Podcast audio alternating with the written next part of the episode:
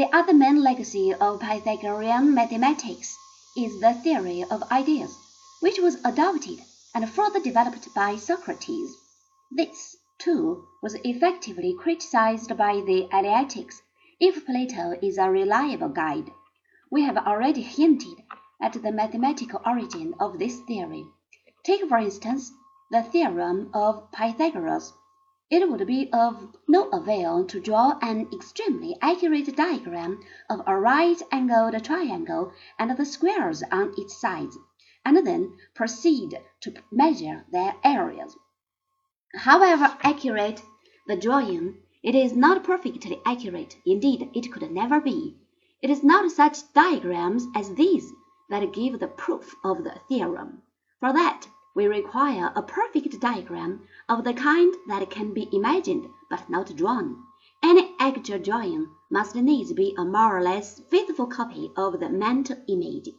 This is the burden of the theory of ideas, which was a well-known part of the doctrine of the later Pythagoreans. We saw how Pythagoras had developed a principle of harmony from the discovery of tuned strings. From it stem the mythical theories which consider health as some sort of balance between opposites. The later Pythagoreans took this one stage further and applied the notion of harmony to the soul.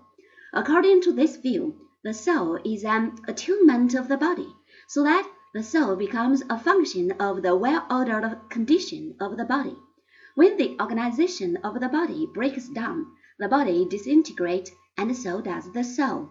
We might think of the soul as the stretched string of a musical instrument, and of the body as the framework on which it is strung.